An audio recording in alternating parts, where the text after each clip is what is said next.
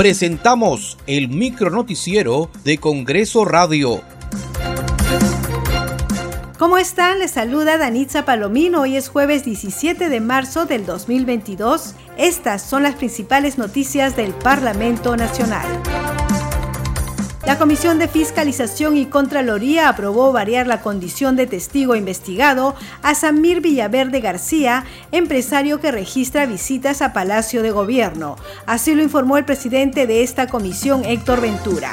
El parlamentario también señaló que el presidente Pedro Castillo ha manifestado su disponibilidad de recibir en Palacio de Gobierno a los integrantes de la comisión para brindar sus declaraciones respecto a denuncias en su contra se dispuso pasar eh, de testigo a investigado a Samir Villaverde. El día de hoy eh, hemos tenido la presencia en la Comisión de Fiscalización, señor Juan Silva, ex ministro de Transportes.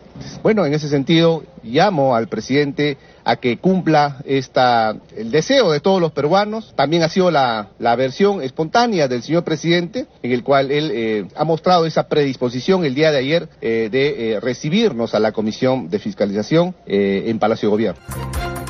En la sesión plenaria del Congreso de la República se interpeló a los ministros de Salud Hernán Condori y de Justicia y Derechos Humanos Ángel Ildefonso Narro.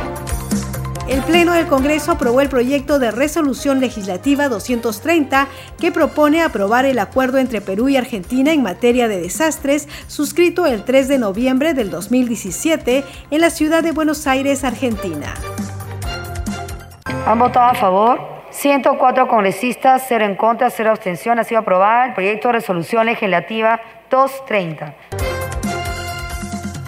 La titular del legislativo, Mari Carmen Alba, presidió el primer encuentro con mujeres líderes del mundo empresarial realizado en la sala Miguel Grau del Palacio Legislativo. En el evento participaron representantes de diversas instituciones gremiales y empresariales. Como presidenta del Congreso de la República, ratifico el compromiso de seguir promoviendo estas reuniones que nos permiten un intercambio de experiencias valiosas para continuar promoviendo una agenda mujer y seguir construyendo un mejor futuro para nuestra sociedad y nuestro país. Muchas gracias por acompañarnos en esta edición. Nos reencontramos mañana a la misma hora. Hasta aquí el micronoticiero de Congreso Radio, una producción de la Oficina de Comunicaciones del Congreso de la República.